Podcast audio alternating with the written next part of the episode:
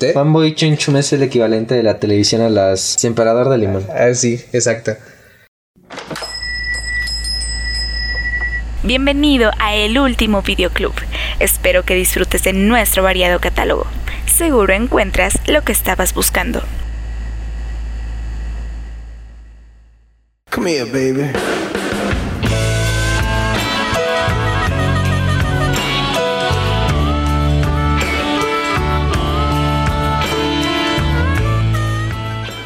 Sean bienvenidos a un nuevo episodio de El Último Videoclub. Pues no sé si sean muy jóvenes, si ya lo olvidaron o suprimieron todo recuerdo de estos lugares, pero los videoclubs también rentaban series.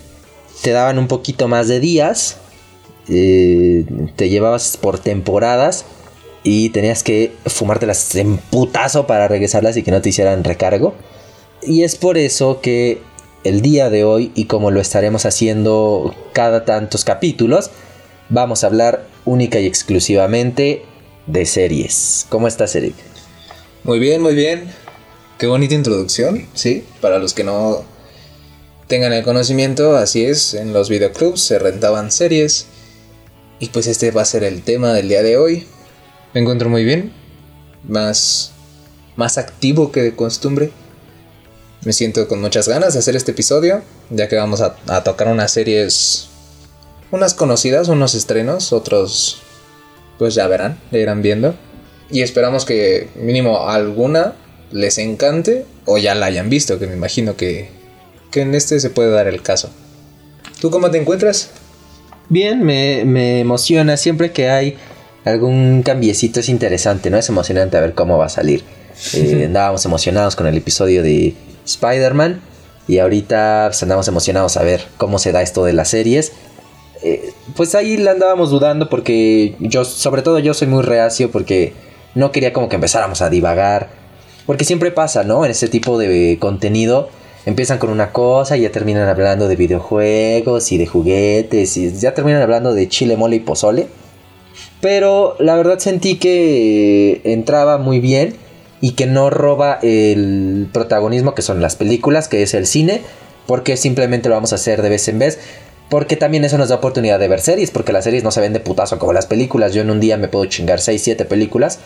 Eh, hay algunos fines de semana que sí me, me, chingo como 21 películas, algo por el estilo. No, no, o sea, ya te pudiste haber chingado una serie. Y, ajá, y ahí, exacto, y, y en cambio con una serie pues solo es una. O máximo, ya sí muy exagerado, dos series completas. O pues, a lo mejor tienen seis temporadas. Es decir, Sí, esto sí, sí, nos da oportunidad de pues, de ver las series con, con calma y traérselas. Y Darles atención más que nada. es, es un cambiecito, ¿no? De repente un, un cambio de aires. Y me gustan las, las elecciones que traemos esta semana porque están como en plataformas que muy accesibles para todos, pero no son las típicas madres que encuentras en el top 10 necesariamente y que siento que te van a dar una buena escapada si no ya no tienes absolutamente nada que ver. Me, me agrada. Sí, ya después nos pondremos a dar horóscopos y es que se nos acaban las ideas. El último horóscopo. Pero bueno, El comencemos. último astroclub. Ah. Pues sí, con una ouija llamando al Walter. El Aries otra vez. Pues el día de hoy voy a comenzar yo y les traigo Tuca and Birdie o Tuca y Bertie. Es una, peli una, una película, ¿verdad? Es La es la costumbre. costumbre. es una serie estadounidense que comenzó en 2019 y es creada por Lisa Hannawalt. La estelarizan Tiffany Haddish como la voz de Tuca y Ali Wong como la voz de Birdie, porque es una serie animada. Y nos cuenta la historia de dos amigas que son animales, una tucán y una pajarita, que eh, tratan de encontrar su lugar en la vida y sobre todo tratan de encontrar su lugar en la adultez, que es un tema que en este momento nos incumbe bastante, nos interesa bastante. Y básicamente es eso, son ellas dos teniendo aventuras y desventuras, intentando encontrar su lugar en la vida. Ahora, Tuca y Bertie en su momento fue sonada al ser creada por Lisa Hannawalt. Porque Lisa fue eh, creadora de diseño de personajes en la serie Bojack Horseman, de la cual hablaremos más adelante en otro episodio. Y trajo consigo a varios miembros del equipo, para desarrollar este, esta serie. Eh, por tanto, Netflix la vendía como de los que trajeron Bojack Horseman, llega Tukai Bertie. Eh, y eran, eran igualmente animales antropomórficos. Y era una serie animada, por lo tanto todo el mundo en su cabecita loca inmediatamente asumió que era el mismo universo. O que era un spin-off. O pues, lo, lo, conectaba directamente con Bojack Horseman. Lo cual es absolutamente erróneo. No tiene nada que ver más que el hecho de que son animales hablando no están conectadas en lo más remoto. Vamos a dejar eso claro desde el inicio. Ahora, pues es esta serie que acompaña a dos chicas y yo creo que solo puedo empezar con lo más importante, que es que yo no soy la persona para la que está dirigida esta serie. Yo no soy el objetivo de la serie y es por eso que no me gustó, es por eso que la pongo aquí, pero le doy ese beneficio ¿Por qué? Porque es una serie sobre dos mujeres, es una serie animada sobre dos mujeres amigas, que para empezar eso no se ve muy seguido. Son adultas y que intentan ir por la vida lidiando con el acoso, lidiando con que no pueden enseñar la pierna eh, y sin querer haciendo referencia al, al meme viral del regio regañando a su esposa porque enseña la rodilla. preocupadas por cuánta pierna no pueden enseñar en la calle, preocupadas porque un hombre las... No me gustan los anglicismos, pero las mansplaine, que es cuando un hombre le explica... Eh, es justo lo que está diciendo ahorita, ¿no? cuando un hombre eh, le explica cosas a una mujer, eh, asumiendo que ella no lo sabe cuando ella es conocedora en el tema, ¿no? Eso ya es como líneas delgadas. Porque ya a veces yo le explico cosas a gente que no son mujer y no lo hago porque piense que son menores o menos que yo o las degrade, pues simplemente porque quiero que estén en la misma página que yo. Eh, bueno, eso ya es temas sociales. Ahí la línea está muy confusa. Pero bueno, intentando evitar el mansplaineo, eh, intentando evitar que los hombres en su vida se roben sus ideas para presentarlas como suyas, que es algo con lo que las mujeres lidian mucho en el mundo actual. Es decir, son dos, dos mujeres abriéndose paso en la vida como mujeres. Y eso está súper interesante porque son cosas que no ves muy seguido y que se abordan de, manera seria. Y que precisamente mencionábamos que no tiene nada que ver con Jack Horseman. Pero siento que Tuca Bertie es como la respuesta natural de Bojack Horseman. Si Bojack es sobre este hombre y los hombres nos identificamos mucho con la ansiedad, los conflictos y la depresión que, por la que pasa Bojack, y nos gusta muchísimo verla por eso mismo, pues Tuca y Bertie es la respuesta directa a una serie de este estilo para mujeres, con temas de mujeres. Entonces, me gusta en ese sentido conceptualmente, ya en la práctica no me gustó, no me pareció entretenida en lo absoluto tiene chistes que eh, el 50% le atinan y el 50% no caen. Pero que te digo, en, en, la teoría, en el concepto, me gusta mucho que sea esta serie de mujeres para mujeres, creada por una mujer, que cuenta sus desventuras en este mundo de hombres. Y eso me gusta bastante, sin embargo, no es para mí y no logro conectar. Debo decir que yo fui de los que llegó a esta serie por, por esa idea errónea de de, ah, no mames, es de, de los que realizaron Boya Horseman, es la ilustradora, mínimo debe tener un algo, puede que, el, que los conecten, una mamada así. Y pues no. Y sí fue como de, ah, no mames, sí me decepcioné. Porque más que nada no entendí yo cómo era el pedo. y ok, eso pues lo pasé, la vi, le di un chance. Y pues no, tampoco me terminó de llamar la atención. Siento que es como o sea, se me figuró como Two Broke Girls mm. de Warner. Se me hizo así, porque pues esas también son acosadas, son meseras. Estas no son meseras, pero pues son sus desventuras. Básicamente se me hizo así. Y Two Broke Girls no me gustó. De principio sí se me hizo llamativo, pero después no. Pero después no. Puede que le dé otro chance. Para pues. No. Es que pues no tengo nada que decir de esta serie. Malo ya que no la terminé de ver, no la terminé de disfrutar. Perdón, no simplemente me aburrió al principio y pues de ahí fuera no no la volví a ver, nada más vi los primeros dos capítulos y con eso tuve para que de hecho es como que mi línea, le echa para darle una oportunidad a una serie, ves los primeros dos. Y si después de ver esos dos, que ya es cuando se tuvo que haber desarrollado mínimo el personaje principal o los personajes principales, ya después este, decide si continuar con la serie o dejarla. Y pues no lo logró. Al segundo episodio también me aburrió bastante. Pero digo, no, no soy su target tampoco. Y pues le daré la oportunidad, le daré ese beneficio de la duda también. Sí, es que te digo, aunque yo intento ser muy progre, muy mente abierta, muy todo, a final de cuentas somos vatos muy vatos. Entonces, es eh, por eso me hacía tanto hincapié, porque es injusto que desde nuestra perspectiva masculina eh, le demos como una calificación mala a la serie cuando claramente no es para nosotros y es muy obvio, al menos para mí, que tiene mucho campo para, para otro tipo de audiencias, para mujeres, para, eh, bueno, ya no se puede decir mujeres, creo, eh, seres femeninos, seres que se identifiquen dentro del género femenino, no sé cómo ya se maneja. es un pedo. Está complicado. Personas menstruantes, eh, no sé, para, Ya entendieron. para términos prácticos, en el programa lo vamos a llamar mujeres, pero saben a qué nos referimos. Eh, sí, creo que tiene mucho campo de oportunidad ahí, creo que puede conectar muchísimo con, con muchas mujeres, con muchas chicas, con muchas chavas que, que la vean. Eh, es como si... Es que, ah, puta madre, es, es, ¿Te parece si calificamos el lado de la animación? es, es- es como caer en. pues, en estos pedos de estereotipos, ¿no? Pero pues, es como si a una chica muy femenina le pones One Punch Man y no le gusta, ¿no? Y pues claro, porque no, no conecta con ella, pero no por eso quiere decir que es mala, simplemente no era para sus gustos. Es, es algo similar, ¿no? Y bueno, eh, ya que dices de la animación, la verdad me gusta, me, me gusta el diseño de personajes. La animación como tal no se me hizo algo increíble. Se parece mucho a la de Bojack, ¿no? También, como que comparten mucho eso. Ajá, sí, pues ya que tiene la misma ilustradora o del equipo, equipo. los- el equipo se parece mucho. Pues sí, es bastante.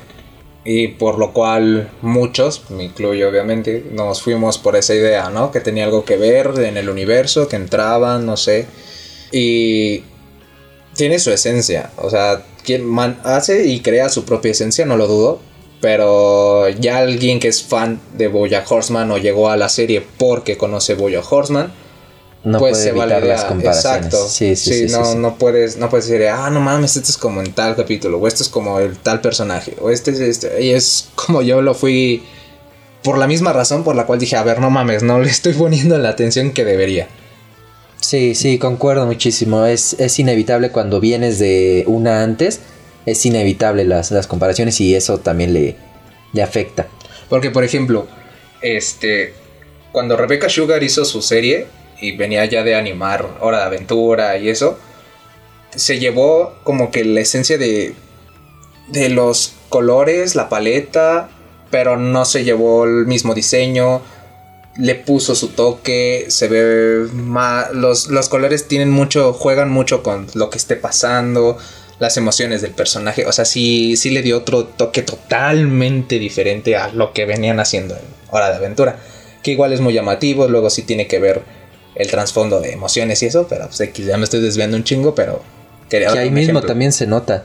eh, igual ya no estamos debrayando, pero ahí mismo también se nota, ¿no? La diferencia completa entre cómo es Hora de Aventura, eh, creada por Pendleton Ward. Ajá. Y pues Rebecca Sugar, ¿no? Las dos son eh, historias de aventuras que tienen que ver con los sentimientos, con las emociones, que ya buscan hacer historias diferentes, no de putazos como estamos acostumbrados, sino hacer historias más emocionalmente inteligentes. Pero se ve por completo la diferencia de Es abismal, aproximaciones. abismal. A mí me, me gustó muchísimo la aventura en su momento. En ciertas temporadas ya me perdió. Y, y cuando eh, me encuentro con el trabajo de Rebecca Sugar en, en Steven Universe, me voló la mente, me pareció bellísimo. Y es, es como estas diferencias de perspectiva de género que eh, conecta muy bien con lo que veníamos hablando de, de Tuca y Bertie.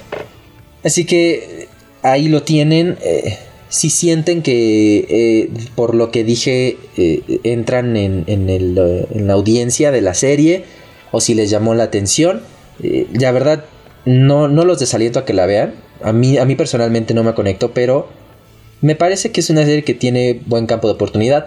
La serie fue cancelada como a las dos horas de que se estrenó. No jaló absolutamente a nadie. O sea, literal la subieron. Ah, ya, cancelada. Pero, afortunadamente para todos los fanáticos de la serie o los que estén interesados, acaba de ser renovada por Adult Swim para una segunda temporada. Entonces, aún hay esperanza. Ahorita está en Netflix porque la primera temporada fue original y ahí va a estar toda la vida. Así que pueden ir a verla. Muy bien, muy bien. Y yo les traigo Glitch Tech. Glitch Tech nos cuenta la historia de Five y Miko. Dos chicos mejor conocidos en el mundo de videojuegos como High Five y Miko. Me mama ese juego de palabra, está muy chido. Quienes, tras ganar un torneo, son, son reclutados por Glitch Tech, una empresa que se encarga de atrapar glitches que escapan de los videojuegos al mundo real. Miko y Five tendrán que ir aprendiendo a usar la tecnología de dicha empresa para convertirse en los mejores Glitch Tech. Esta serie consta de una temporada y nueve episodios y es muy llamativo, bueno, me llamó mucho la atención por esto que les acabo de leer. De entrada me atrapó, me llamó, el tráiler se me hizo envolvente y pues la vi y realmente no me decepcionó. Está en esta categoría porque pues es de lo comparado a las otras dos que les traigo el día de hoy, pues decidí ponerla aquí. Todo esto lo hacen muy al estilo Hombres de Negro, pero en su propio universo, que tiene que ver con toda la cultura geek, la cultura pop. Y eso fue lo que más me llamó todavía la atención porque pude entenderle a la gran mayoría de todas estas referencias. Porque tienen que ver con juegos de Castlevania, de Mario Bros, de Street Fighter. Y güey, lo hacen muy bien, muy a su manera, muy a su estilo. Y caramba, te atrapa, te atrapa porque o sea, tan siquiera el primer capítulo lo hacen de 40 minutos. Todos los demás dura, tienen duración de unos 20, 22 aproximadamente, lo de cualquier serie corta. Pero el primero, que es la introducción, dura 44, 45 minutos, lo de dos capítulos. Y güey, lo hacen de una manera muy, muy bien. Te presentan a Five, te presentan a Miku. ¿Qué es lo, qué es lo que hace cada uno cuando no está jugando videojuegos? Y cómo es que se llegan a encontrar gracias a un torneo. Eso se me hace muy, muy, muy bien porque te digo, de los primeros dos episodios, ahí están, en el primero. Yo le di la oportunidad en el primero y, verga, me supo desglosar a sus personajes, me lo supo entregar y parte de la trama para dejarte picado. Porque no era así como de, ah, no mames, ya se acabó el primer capítulo, ya con eso tengo. No, güey, te dejó como un, verga, ¿qué va a pasar? Y ahí me tenías, güey, viendo las pinches nueve episodios junto con mi hermanito, el menor. Ahí estuvimos, bien clavados. Eh, ahora, creo que es prudente la aclaración de que en estos episodios no nos requerimos el ver la serie porque pues hubiera sido como muy difícil por tiempos. Entonces eh, yo soy parte de ustedes en este momento, no la he visto se me está recomendando por, por primera vez. y eh, por lo que pude ver investigando para el programa, pues tampoco pues, no venimos a hablar pendejadas, sí, pero también investigamos. Pero con bases. sí, el punto del programa es venir a decir pendejadas, pero también investigamos. Y me gustó la, la, animación por lo que pude ver, me gustaron los colores sobre todo. Ahora, yo tengo un problema que quiero que me aclares. ¿Para quién es dirigida la serie? ¿Para qué años más o menos? Para adolescentes, porque tiene el mismo dúo no, ¿No es muy infantil? No. ¿O pubertos adolescentes? Ajá, como de puber, pubertillo adolescente, sí, no, no le tiene infantil. Porque tiene acción. No tiene temas fuertes, pero es mucha acción. Mmm, fantasiosa, ah, de videojuegos. Sí, no es, no es infantil, no es nada infantil. Porque de repente a mí me confunde mucho o me disgusta o no sé bien que haga esto que decías, ¿no? Por ejemplo, un morro de 13 muy difícilmente te va a haber jugado Castlevania y muy difícilmente vas a ver qué chingados es Castlevania si no es que solo lo ubica como un anime en Netflix, ¿no? Entonces, siento, de repente es medio confuso y de repente no comprendo cuál es el punto de esta serie es de meter como tantas cosas tan retro que tu audiencia ni siquiera va a entender. Mira, mi carnal, porque yo la vi con mi hermano, el más chiquito, tiene 12.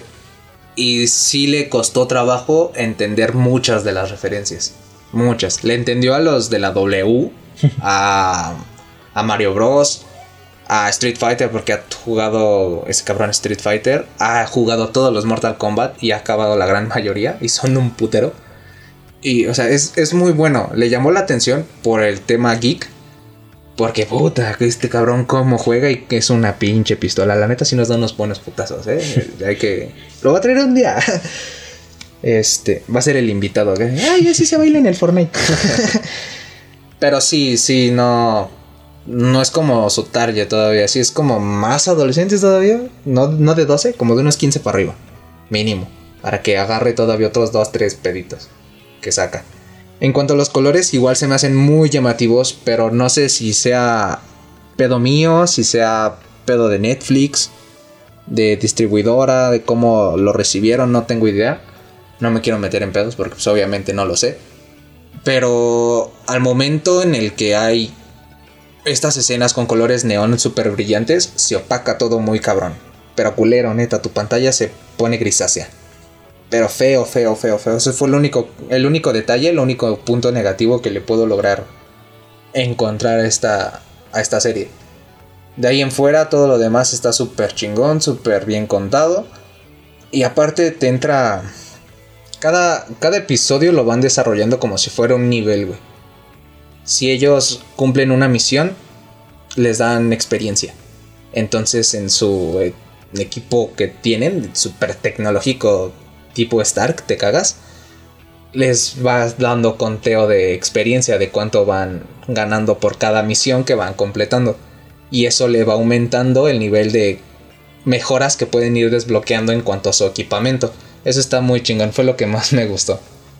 Y de ahí en fuera les digo todas las referencias a la cultura pop. Les digo, siguen los luchadores de la WWE. Está otra vez Randy Match, Randy Savage, Macho Man.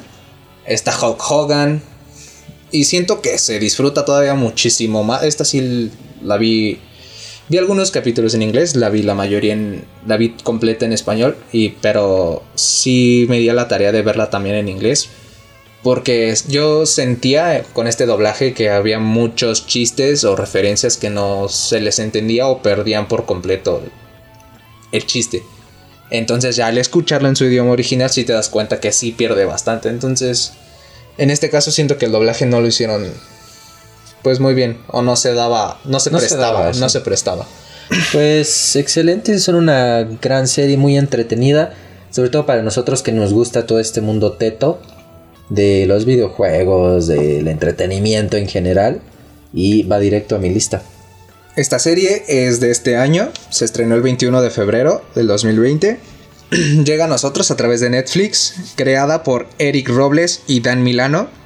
A Eric Robles lo podremos conocer por ser el creador de Fanboy y Chum Chum. Es el, es el diseñador gráfico de, de- Pero algo que le tengo que decir fue una película. Es pésima esa madre. No me, nunca me llamó la atención y Qué nunca, asco. Y nunca la disfruté. Fanboy Chun Chun es el equivalente de la televisión a las Emperador de Limón. Ah, sí, exacto. Y nos van a terminar baneando por no que no nos gustan las príncipes o las todo lo que emperador hemos de dicho, limón. por lo que nos van a cancelar es porque no nos gustan las Emperador de Limón. Su es diseñador mm, de personajes Mm. y aquí lo logra hacer muy bien, muy muy Sí, no, muy nada bien, que ver. muy bien. O sea, el cabrón es bueno. Y por lo que llegué a entender en más de mis investigación, de mi investigación, los resultados finales no fueron como tal todos de de este carnal, sino como que lo reprimieron un chingo y por eso Fanboy Chum Chum es lo que es ahorita. bueno, es el se dio el resultado que es. Porque si lo comparamos con Glitch Tech, puta, nada que ver.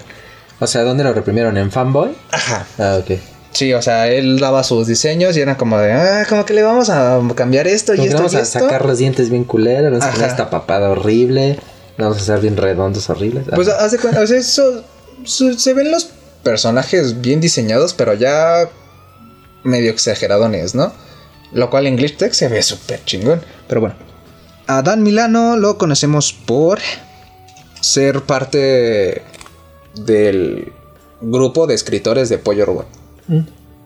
Que más esta serie ha sido enlatada por un chingo de tiempo por Nickelodeon, porque Nickelodeon era iba a ser un Nicktoon originalmente, pero ahorita ni siquiera la cadena lo considera un Nicktoon.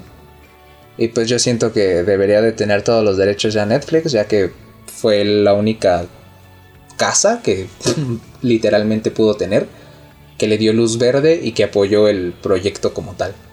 Y eso se me hace un punto muy a favor de Netflix porque le dio nos está dando un contenido variado que pues es algo de lo que ya hemos visto un chingo de veces como en Star vs las fuerzas del mal que es el mismo dúo dinámico en Gravity Falls que es la chava imperactiva que de cualquier forma busca que y ya te causó un pedo y el chavito que más tranquilón más aventurero y que entre los dos pues se hace un- una química súper chingona. Pues esto es Glitch Tech y se las recomiendo bastante si les llama la atención. Está en el catálogo de Netflix. La tenemos ahorita en nuestros estantes de, los, de lo más nuevo, de lo del año. Y nada, si les gusta, vayan a verla.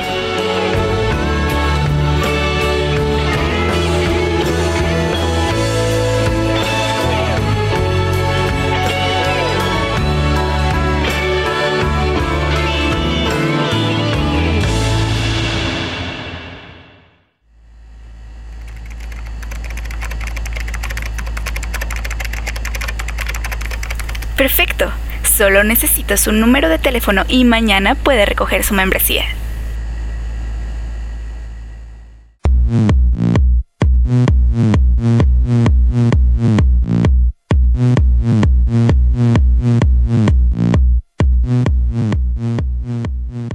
Muy bien, pues yo quiero comenzar esta parte del programa con un ejercicio de imaginación. Ah, ah, bueno, porque ya muchos audios escuchas. No mames, ejercicio. Estoy en cuarentena, Y aparecemos en la sección de Zumba, ¿no? De Spotify de repente. Este. Imaginen por un segundo que son Luis Hernández y que les fascina el cine desde los 16 años. eh, que han dedicado pues, muchos años a devorar películas como Puto Enfermo.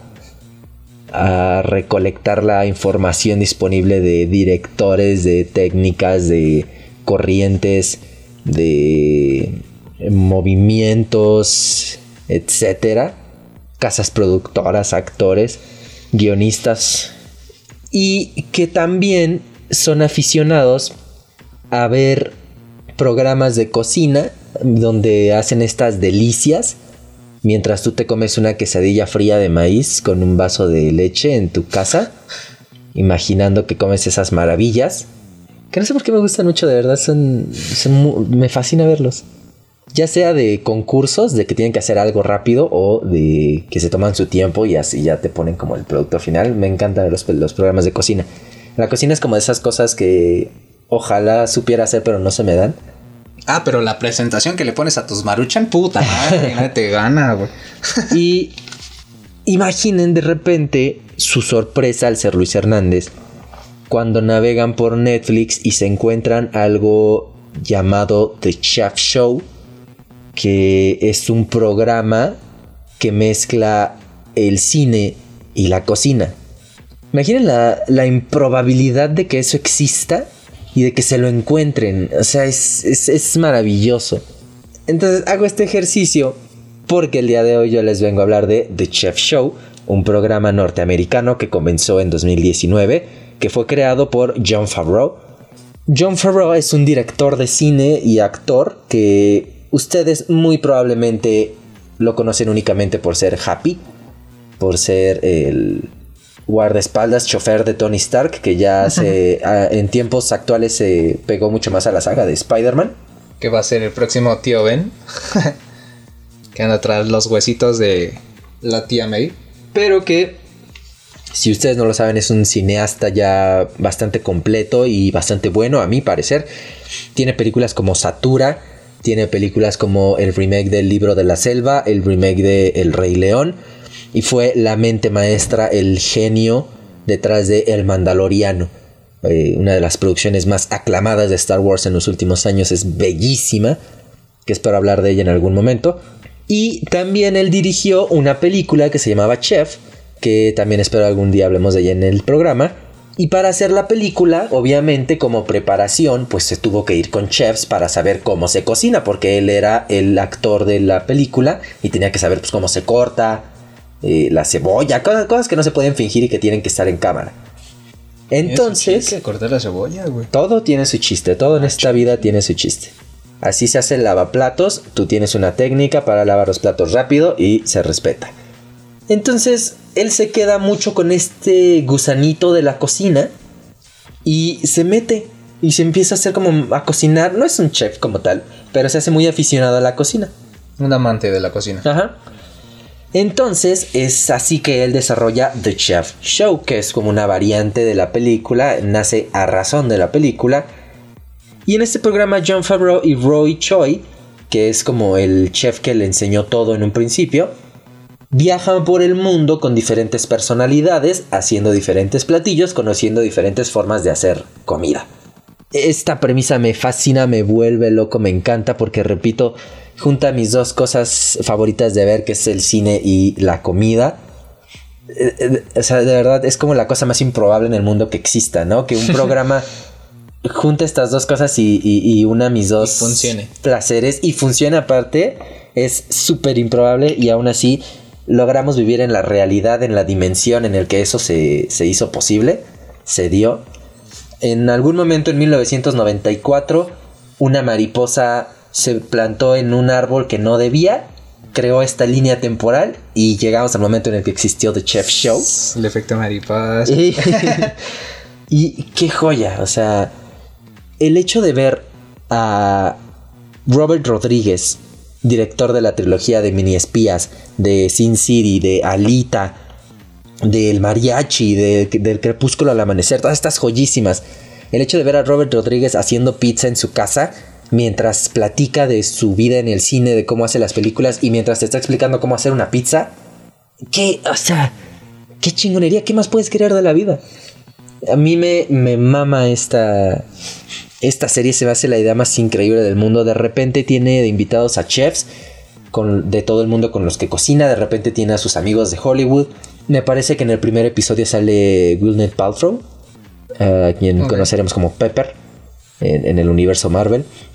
En uno de los episodios más recientes eh, se dedica a hacer masa con Sam Raimi, que es, al contrario a sus películas, es un alma completamente inocente, sencilla, que con trabajos habla, súper reprimido. Y es, es precisamente eso, ¿no? Porque te da como la oportunidad de ver a estos seres que solo ves en los créditos de las películas de una manera súper íntima, de manera que de otra forma no hubieras conocido. O sea, yo en mi perra vida me hubiera imaginado que Sam Raimi es, es así, ¿no? Súper... Ay, hola, buenas tardes, gracias. Ay, aquí traigo mi masita. Ay, sí, yo cuando hice el despertar del diablo... Hablando de cosas bien...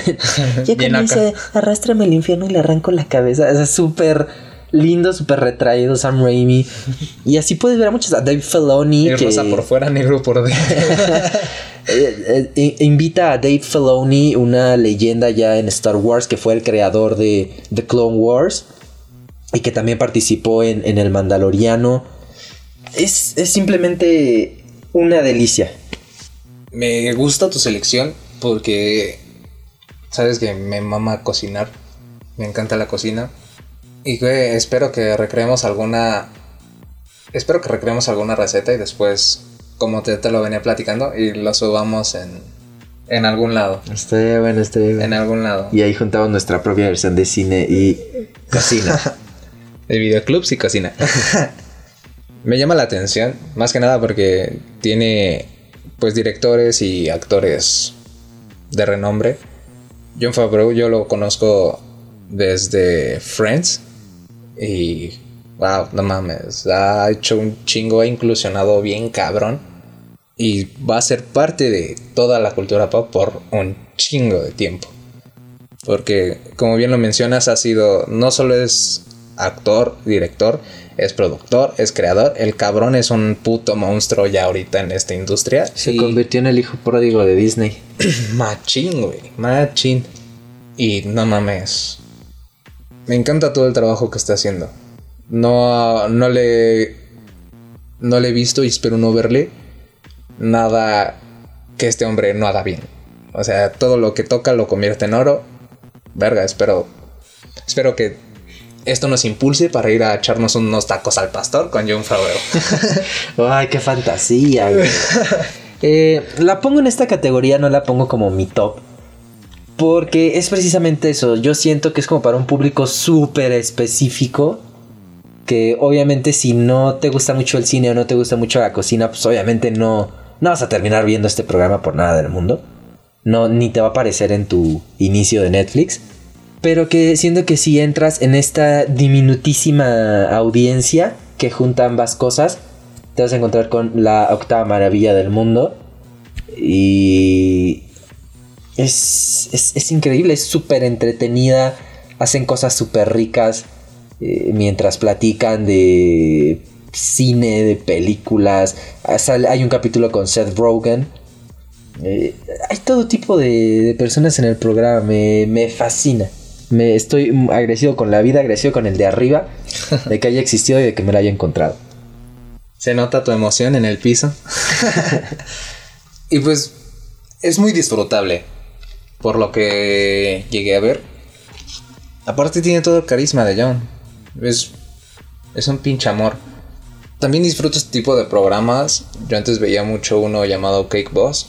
Que pues, era de básicamente hacer unos putos monstruotes con pastel. Fondant.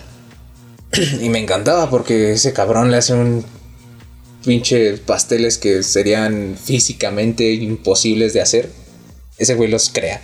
Entonces aquí se me, el juntarte estos dos universos está súper chingón.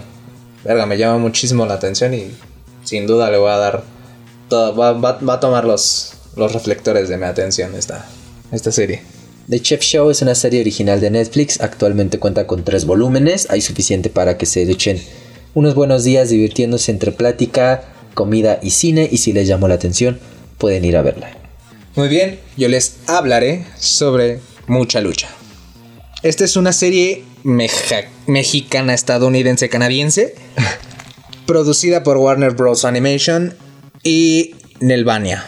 Estrenada el 17 de agosto del 2002 y finalizada el 26 de febrero del 2005, Mucha Lucha nos cuenta la historia de tres chicos que son mejores amigos y que asisten a la más prestigiosa escuela de la lucha libre. Ellos son La Pulga, Ricochet y Buena Niña, quienes deberán de seguir al pie de la letra el código de la lucha enmascarada para convertirse en los mejores luchadores del mundo. Verga, ¿qué les puedo decir sobre esta joyita que me mama muy cabrón? Fue televisada en Cartoon Network, fue el canal en donde se emitió. Esta del 2002, güey, no me todavía ni nací mi hermanito, el de en medio. O sea, está. Yo tenía cuatro años, güey. Mm. Vaya, me hice muy fan de esta serie desde que salió. Me mamaba, estaba traumadísimo con la lucha libre, más con la. con la mexicana. Porque principal, o sea, soy muy fan de la, de la WWE, pero pues mi amor por la lucha libre empezó con la, el Consejo Mundial de la Lucha Libre, con la AAA. Y pues el ver una caricatura donde abarque toda esta cultura de la lucha libre, me encanta. Y más porque la lucha libre mexicana es de las de las más ricas en mi parecer. Porque los luchadores son más de acrobacias, más de de montar un muy buen espectáculo. La WWE lo hace a gran escala, pero les falta la técnica que tienen los luchadores mexicanos. Los luchadores mexicanos tienen acrobacias, tienen piruetas, tienen... Son un puto Robin en el ring, güey. Y eso es lo que más me encanta. Usan las cuerdas, usan todo, lo cual falta mucho en el gabacho. Y ya para regresar a la serie, es una serie que ha marcado la amistad que tengo con, con Luis aquí presente y con una amiga que tenemos en común que ahorita no está con nosotros aquí eh, presente, no es que se haya muerto. Nos hacemos llamar las tres mascaritas Porque pues somos tres y los tres mosqueteros pues como que no quedaba, entonces las tres mascaritas fue lo más apropiado. Es una serie que me encanta un chingo porque ocupa el spanglish. O sea que básicamente toda la serie está hablada en español. Y el doblaje que se dio aquí en Latinoamérica, la mayor parte son mexicanos. Y puta, güey, hacen un doblaje exquisito y el cual me encanta. Ese doblaje que que era más libre antes, antes de que reprimieran dos, tres este, tecnicismos que se ocupan mucho aquí, que entendemos mucho nosotros, que no es fácil de comprender para Sudamérica, para otros lados donde hablen español. Eso me encantó, güey, porque, güey, de chiquito fue como de, no mames, es una... Yo, yo, yo, yo, pensaba de que, güey, es una caricatura mexicana para mexicanos. Así lo pensé, pues yo tenía cuatro años. Y no mames, joyita, ¿Quién no, quién, ¿A quién no se enamoró del personaje Frijolito? ¿A quién no se cagaba de risa con el rey? ¿A quién no le gustaba Mascaracán, güey? ¿Quién no quería ponerle una pinche máscara a su perro y chocar los puños como con Mascaracán? Mascaracán era el, el amigo de todos, hasta del referee, güey. Ah, Mascaracán, y lo saludaba acá como su parna. Era una verga la película, güey. Todo el pinche universo. Ah, sí, la serie, pero todo, todo, todo tiene que tener una máscara, güey. Todo, todo, todo, todo. Porque en el código de la lucha libre dice que no eres un luchador si no tienes una máscara. Eso si eres un técnico. Y si eres rudo, debes de tener la mata larga y no bañarte.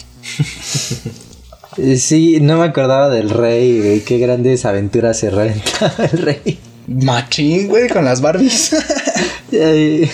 y hasta el nombre de Mascaracán tiene como cierta cadencia, ¿no? Que se siente rico cuando la dices. Mascaracán, está chido. Y siempre de Mascaracán, Mascaracán. ¿Qué hay, hermano?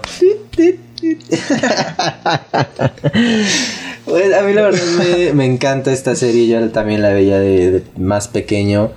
Es una maravilla. Siento que volvemos un poquito a lo de la representación cuando ves algo que conecta mucho contigo, no hay nada parecido. Es algo maravilloso. Se me hace súper difícil que hayan hecho esta serie. Porque cuando, es que de verdad no me imagino a los creadores presentándosela a los gabachos en Cartoon Network. De, ah, es que es una serie de pura gente morena. Porque hasta los personajes son morenos, que eso me, encanta, me fascina. Son cafecitos como uno. Y, está, está chido ver eso en la tele.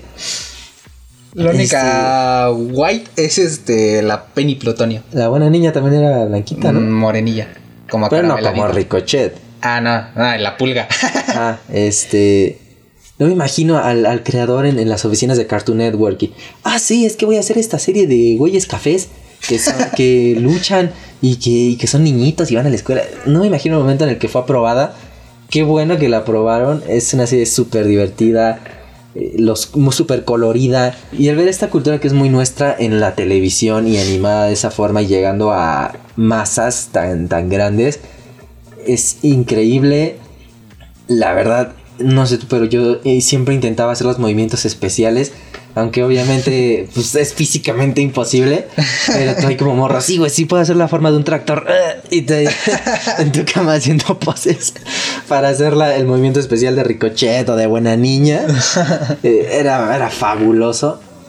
Y pues nada, también me llama la atención que hasta hasta siento que hasta tiene como un, se pueden ver como la cómo ha cambiado los ritmos de comedia, ¿no?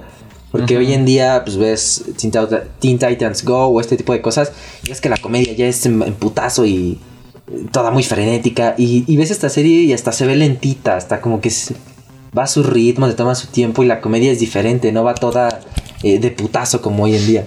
Me mama esta serie, no lo puedo dejar de decir. Me trajo horas y horas de risa, muy buenos momentos. Yo tú que me conoces de años, sabes que colecciono tazos. Tuve la colección de, de mucha lucha, incompleta, pero fue de mis primeras, de mis primeras colecciones que junté. bueno. Una rota. de esos de los que antes eran transparentes, los cristal. que se rompían al primer verga, al primer chiclazo. Verga. Vamos a jugar a tazos, güey. Un stream de jugando tazos puto el que chille. de Adebis. De Adebis. de bueno, los creadores de esta serie son Eddie Mort y Lily Chang. Putea. Pero hicieron esta pensé que sí joyita. iban a ser como Jorge No. López y Carla Díaz o no suenan para nada latinos. no. Pero bueno, las voces en latino están hechas por Gómez Héctor Emanuel, que es la voz de Ricochet. La deben de. Si no conocen, si no han visto esta serie, el- ya han visto a Kick Butowski o. Es Han Solo en Solo. ¡Ay, basura! Carla Falcón es buena niña, esposa de Emanuel, el que acabo de mencionar. Se conocieron aquí en esta serie, pero bueno, no voy a hablar de su historia. Pero ya la deben de conocer por la- darle voz a estilo libre. A Víctor Ugarte interpreta a la pulga. Mm, lo debe, debe sonar más por ser la voz de Harry Potter en toda la franquicia. Por ah, ser sí, cierto, es él. por ser la voz de Sasuke en Naruto, que son creo que los personajes más uff que puedo dar de ese carnal, pero pues ha salido en Hamtaro, ha salido en chingos de cosas. Neta, Víctor Ugarte es de ciento. Estos tres ahorita actualmente son monstruos en, en la animación. Bueno, en el doblaje. Eduardo Fonseca es el rey. Anet Ugalde es frijolito. que pues, es toda su única frase que dice. De ahí salió el Groot, ¿eh? Y Cecilia, Cecilia Airol es la directora. Son los nombres o de las voces que más suenan de esta serie. La serie cuenta de 52 episodios que, según yo, que me acuerde, tienen duración como de 11 minutos cada uno. No me acuerdo si duran los 22. Creo que está dividido en dos. Cada... Ahora sí que cada segmento. Bueno, como dos episodios. Como Bob Esponja. O sea que puede que sean más. No recuerdo. Honestamente no recuerdo. Pero ya que hiciste mención de que la... La comedia es lenta. Probablemente sí se lleven los 22 minutos. Que no creo. Pero bueno, esta es una joyita. Jo, jo, jo, joyita. Y me encanta. Fue de las primeras por las cuales me llamó la atención ya cuando fui creciendo. Esto del, del doblaje. Me encanta, me encanta, no puedo dejar de decirlo. Pues se las recomiendo bastante. Mucha lucha. Pues vean. Aparte el intro, güey. La cancioncita del intro, puta madre, también fue totalmente escrita en español. Y fue creada por sonará cagado, pero en este, exactamente en este lugar, yo iba a hablar sobre KND, los chicos del barrio, y la banda que crea el, el tema oficial, que también se llama Mucha Lucha. La banda se llama Los chicos del barrio. Así, da igual. Es un datito, un plus que les dejaba. Pinche joyot, no mames, ¿quién no se prendía? Tarararán, tan, tan, tan, tarara.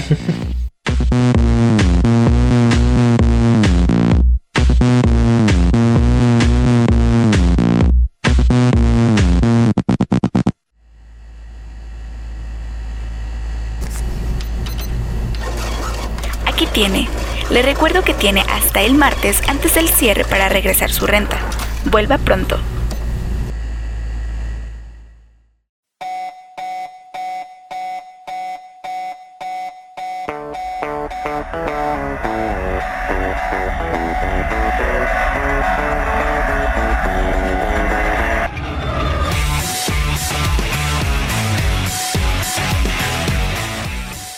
Muy bien, ahora me toca a mí abrir esta parte del programa con The Midnight Gospel. The Midnight Gospel trata sobre un, un spacecastero llamado Clancy que huye de casa y adquiere un simulador de universos ilegal, el cual utiliza para teletransportarse y así poder entrevistar a diferentes personajes con distintos puntos de vista. Clancy elige un avatar diferente para viajar y entrevistar a las personas a, las- a la persona, ente o lo que sea que haya seleccionado. Básicamente es eso, no quiero arruinarles más, más la trama. Esta serie es estreno de Netflix, es de este año, del 2020. Duncan Trussell es la voz de Clancy en su idioma original, ya que este es un híbrido que fusiona el podcast con la animación. No es la primera vez que se anima un podcast, pero al fusionar estos dos, como lo hace en especial de Midnight Gospel, lo hace de una manera increíble. Esta serie logró regresar al mundo de la animación a, a Pendleton Ward, que es creador de Hora de Aventura. Y les digo, Duncan Trussell es el creador del podcast. O sea, esto fusiona súper chingón y de una manera increíble estos dos mundos. Y lo hace de una manera muy llamativa e interesante. Porque tú puedes estar escuchando, pues ahora sí que literal el podcast que ya está grabado. Pero todo lo que estamos viendo le da otro giro totalmente diferente, llamativo, surrealista, que en lo personal me atrapó demasiado. Es algo con lo que con lo cual ahorita estoy pues familiarizado ya que tenemos este podcast. Me llamó la atención más que nada por esa primicia, porque es un podcast animado. Y wow, vaya que no no me arrepentí de, haberle, de haberla seleccionado, de haberla visto, de entregarle pues algo de tiempo de mi vida. Me encanta, aparte, como les digo, regresó, hizo que regresara a Pendleton Ward a la animación, porque después de haber dejado a Hora de Aventura, en, creo que se fue en la sexta temporada, no sé, no, yo igual dejé, le perdí el rastro mucho a esa serie, pero había, según yo tenía entendido que había mencionado que ahí va bueno, que ya no se iba a dedicar como tal a la animación. O sea, no se había despedido como tal del medio, pero sí iba a dar un tiempo para ya no, no estar como tal metido en la animación. Y aquí lo logra hacer muy bien, me gusta cómo, cómo abarca todo esto del podcast, que tocan temas como la meditación, como la muerte, como el uso de drogas. Y no sé, para mí lo hacen de una manera muy, muy bien. Logran combinar estas dos artes de manera increíble. Sí, fue una serie muy sonada en los últimos meses. Y justo como decías, algo alcancé a entender de que estaba. Su fundamento era un podcast y de ahí empezaron a construir la, la serie como tal. Me llama la atención, la verdad. Pero no sé, como que había algo que no sabía si este elemento psicodélico fuera a conectar conmigo y por eso como que no me animé a verla. Que ahorita espero que, me la vendas lo suficiente para que me anime. y justo te iba a preguntar eso que mencionabas al final. Ya hay un momento en el que hablan como de temas profundos, ¿no? No solo es la belleza visual de la serie que es muy colorida y muy llamativa y tiene formas increíbles, sino que también toca temas interesantes y profundos, ¿no? Tengo entendido. Sí, mira, voy a dar un ejemplo. Voy a dar un. Así es. Voy a dar un ejemplo. En un capítulo que habla sobre el consumo de drogas y cómo las puedes utilizar para meditación. Está entrevistando, o sea, escuchamos, eh, escuchamos en el podcast a Duncan y al Dr. Drew. Pero en el programa vemos a Clancy entrevistando a un presidente que está, bueno, que el planeta al que fue a visitar, en el que está, en el que reside el presidente, está siendo invadido por zombies, que este como infección fue provocada por el consumo de dichas sustancias lo cual los fue transformando en zombies. Entonces, mientras lo están entrevistando, el presidente está dando una putiza a los demás zombies, está disparando y escuartizamiento y la chingada.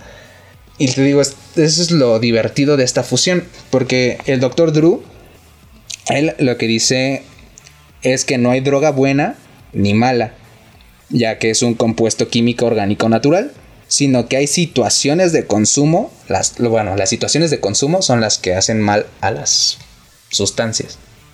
Ya que si tú abusas mucho del consumo de cierta sustancia, ya sea azúcar o lo que sea, te puede causar un daño o sea, no precisamente cosas ilegales. Porque, pues, ojo, no estamos alentando al consumo de nada. sino estas son las palabras de, del Dr. Drew. O la idea que nos está vendiendo. Sino lo malo es que tanto lo consumes. Bajo qué situación, bajo qué circunstancia, X cosa. Eso es lo que te daña. Es la cantidad, no la sustancia. Ojo, no estamos incitando al consumo de nada, ¿eh?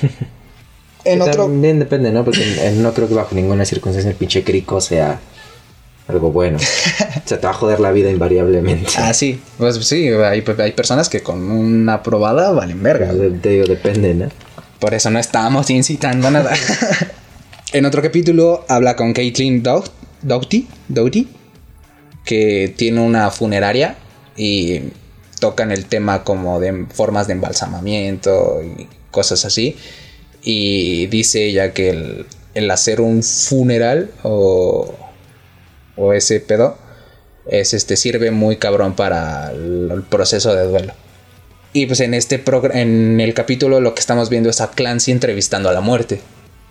Y eso, güey, está súper chingón porque todo el concepto que te lleva, el, el viaje surrealista que está, lleva, que está tratando, su desventura. Bueno, el chiste es que es muy entretenida. Tiene mucha comedia, tiene risas, tiene lágrimas.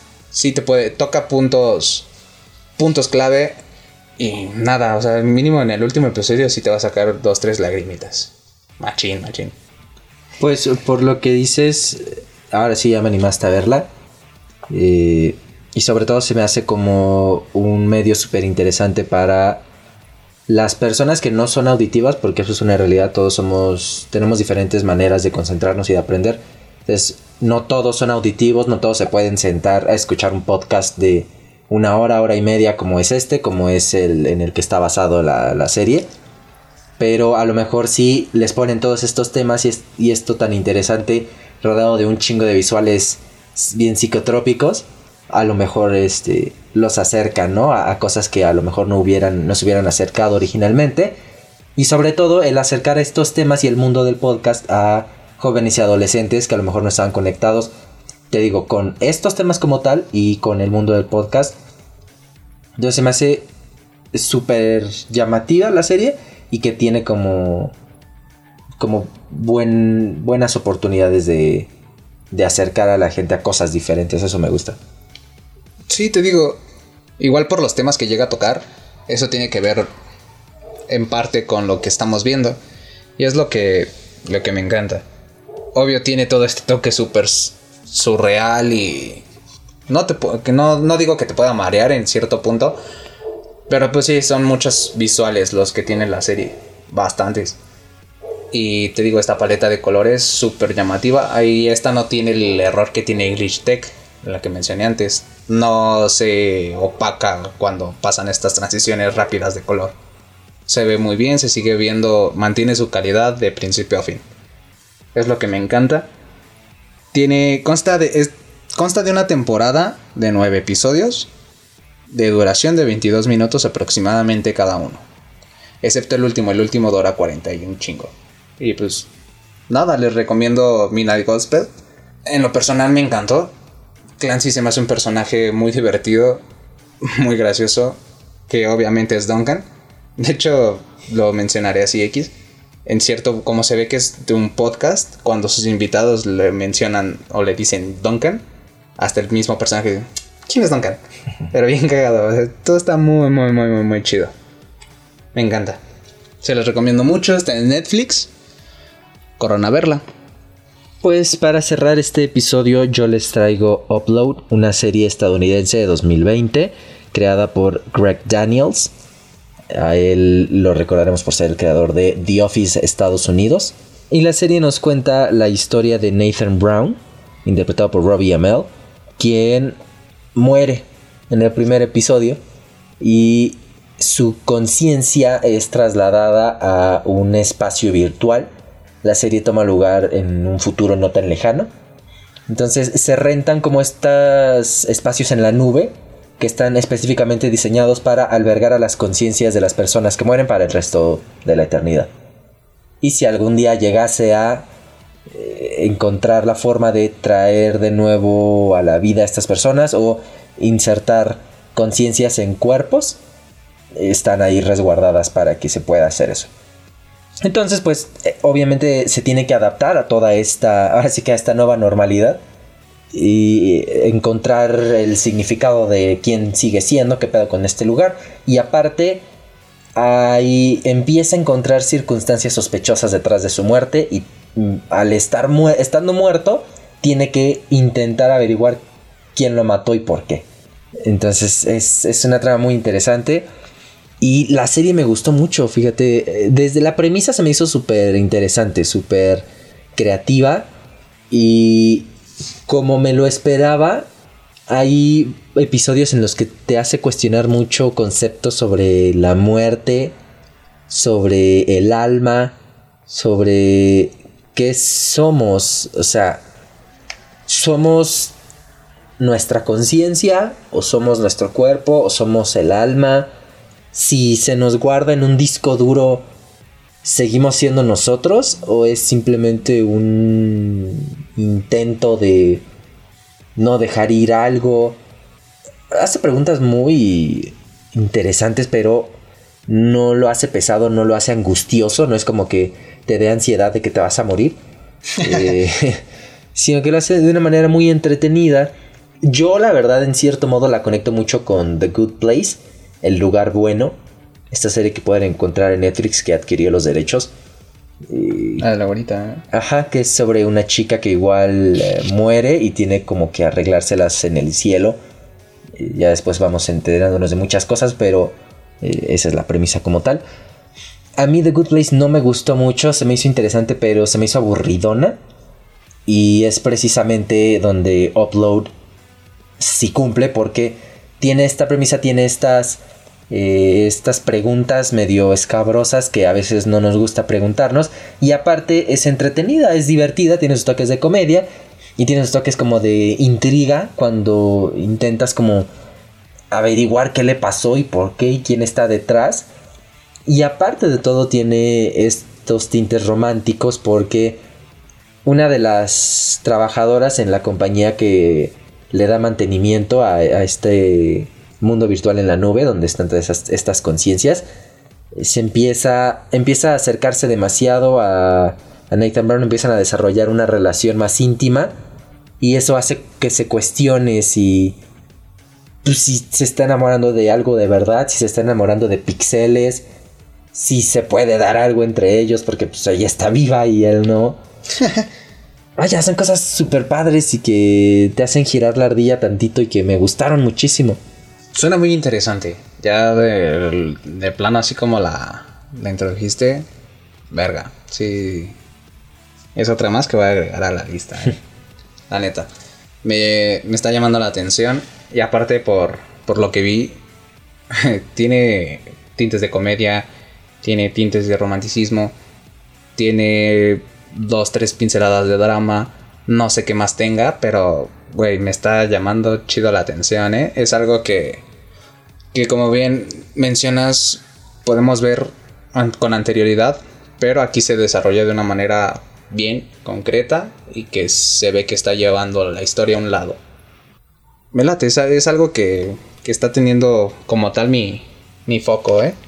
Te digo, a mí personalmente la parte que más me atrajo, bueno, en segundo lugar, pues estos son todos esos cuestionamientos sobre la vida, la muerte y nuestra existencia, que siempre son interesantes de reflexionar, pero a mí personalmente lo que más me gustó fue eh, la historia romántica, porque es increíblemente linda, tiene una conexión increíble eh, los dos actores son impresionantes, tienen una muy bonita química.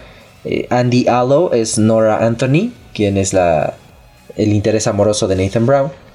Es hermosa y hace un gran trabajo.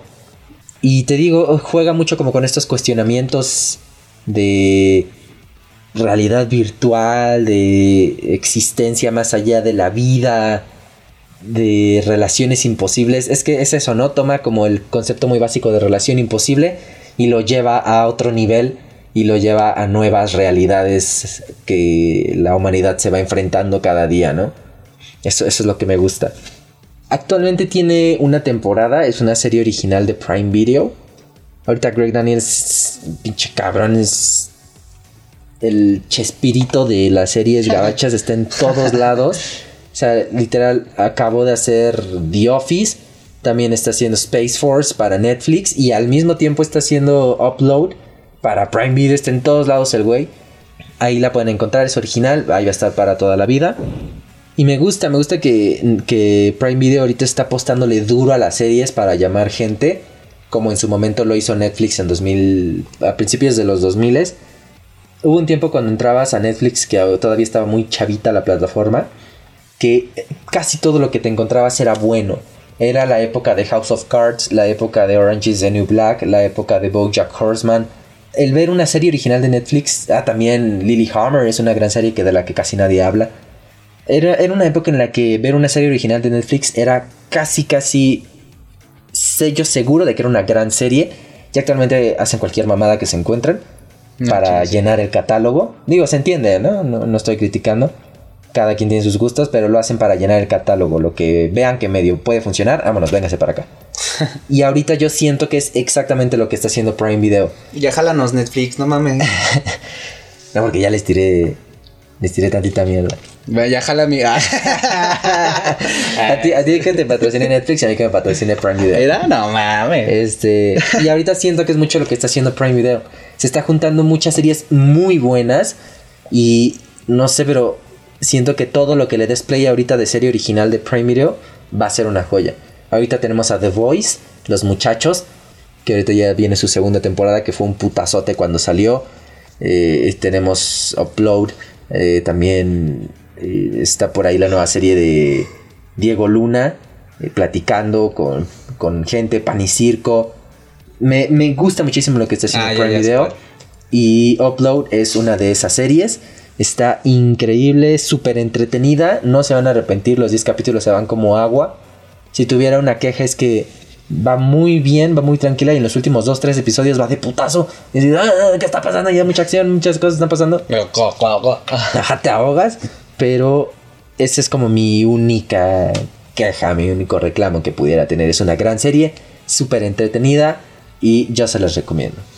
Amigos, eso fue todo por el día de hoy en nuestro primer episodio de series. Espero que les haya gustado y sobre todo espero que les haya llamado la atención alguna. Que pues que las tengan muy presentes, ¿no? Que siempre están muele y muele en las redes sociales que ya no tienen que ver y que no sé qué. Chingados, hay mil millones de trillones de cosas que ver en esta puta tierra. Como para que vengas a decir que no tienes que ver.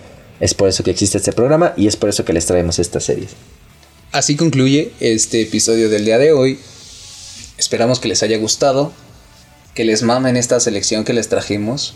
Ya traemos, traemos estrenos, traemos una joyita del pasado. ¿Qué más quieren? ¿Qué más quieren, gente? Esperemos se den el tiempo de, de disfrutar cualquiera de, de estos títulos que les trajimos el día de hoy. Que lo disfruten como nosotros disfrutamos hacer este, este episodio, este programa. Todo es por ustedes, mi gente, y para ustedes. Los esperamos la próxima semana. Esperamos que hayan encontrado lo que vinieron a buscar. Yo fui Luis Hernández. Yo soy Eric García. Y nos escuchamos a la próxima. Bye.